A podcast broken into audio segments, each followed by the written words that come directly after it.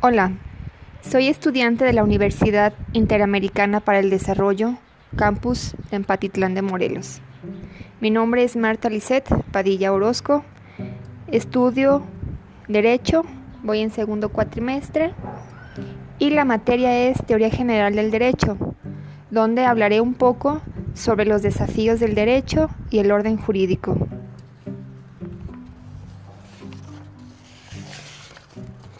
Desafíos del derecho.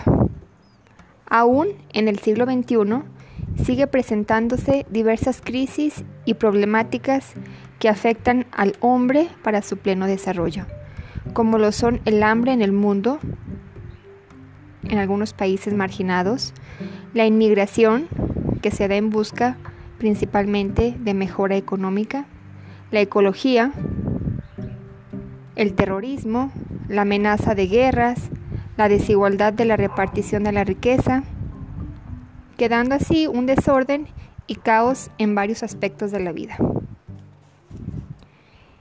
En primer lugar, el derecho afronta una fuerte tensión entre la globalización y los renovados ímpetus nacionalistas o soberanistas de algunos estados. Los difíciles problemas jurídicos que surgen de esta tensión en todas las áreas del derecho, desde el derecho comercial y financiero hasta los derechos humanos. En segundo lugar, y estrechamente ligado con lo anterior, hoy son mucho más fuertes los conflictos entre el multiculturalismo, porque dichos conflictos no existieran antes, sino porque son fenómenos como las migraciones y el reconocimiento de importantes grupos étnicos o raciales tradicionalmente invisibles que han agudizado esto. En tercer lugar, el surgimiento de nuevas tecnologías han impactado sustancialmente no solo la manera de ejercer el derecho en todas sus áreas de la profesión jurídica, sino incluso su propio objeto. La inteligencia artificial, por ejemplo, afecta de manera fundamental las formas de comprender y regular la responsabilidad civil, o penal. Por eso se vuelve indispensable el estudio interdisciplinario de este tipo de fenómenos. En cuarto lugar, debe ocupar la facultad de derecho, que nos referimos a la democracia constitucional como sistema de articulación de los derechos de las mayorías y de las minorías. En la última década ha surgido con fuerza en muchos países la idea de que las mayorías tienen derecho a imponer sus creencias políticas e incluso hasta religiosas a toda su población. Esta tesis suele ser formulada a través de emotivos discursos popularistas que cuestionan la legitimidad de los límites impuestos a la mayoría, o más exactamente a los políticos que dicen representarlas.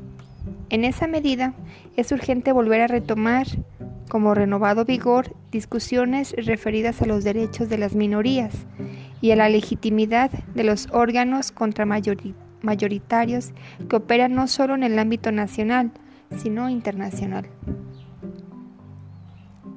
Finalmente dejamos la profesión jurídica en lo pedagógico, que esto es un cierto problema de manera ético y las universidades deben asumir la gran responsabilidad, pues tienen que asegurar la reflexión ética para que sea transversal la enseñanza del derecho y no se limite a un solo curso, a un solo fin.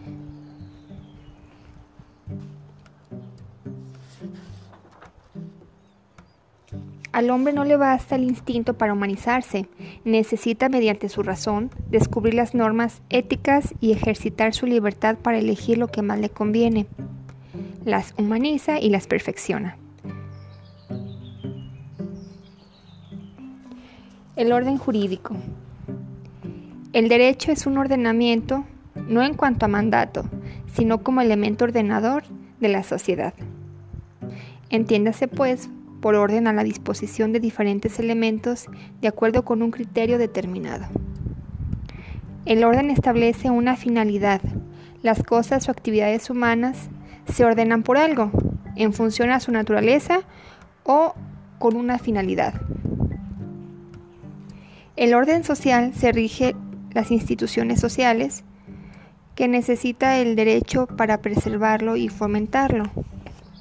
El orden social puede ser perturbado cuando la libertad y el poder se exageran y se radicalizan. Entonces se cae por la desorbitación de la libertad en el libertinaje que conduce a la anarquía, y por la extralimitación del poder se cae el despotismo, la opresión y la dictadura. El derecho debe moderar ambos, el abuso de la libertad y el abuso del poder. Ahora bien, cuando existe un desequilibrio entre los clásicos tres poderes, ejecutivo, legislativo y judicial, del Estado, se produce una desarmonía que puede afectar uno de los aspectos importantes del Estado del Derecho. En todo caso, el derecho debe garantizar no solo el orden, sino un orden pacífico, duradero, del que puedan gozar todos los ciudadanos y que respete la finalidad de las instituciones sociales. El derecho resultaría desvirtuado si su función se redujera al mero control social mediante la coerción o el uso de la fuerza, que en los casos extremos, cuando se abusa de la fuerza, se convierte en algo indigno del hombre, ser racional y libre. En contraste con estos, nos podemos olvidar que el derecho tiene una función pedagógica y humanizadora. Por último, agregar una definición sobre el derecho, que esto es una definición particular, que claro, el derecho tiene muchas definiciones, esto es dependiendo de, la escuela a la que haya pertenecido eh, una época o el autor quien dé su punto de vista del derecho. Pero mi opinión sobre el derecho es que es un conjunto de normas y leyes que se ponen en práctica con la finalidad de regular la conducta humana, el orden, la seguridad, la armonía y así pues dirigir a la sociedad. Muchas gracias.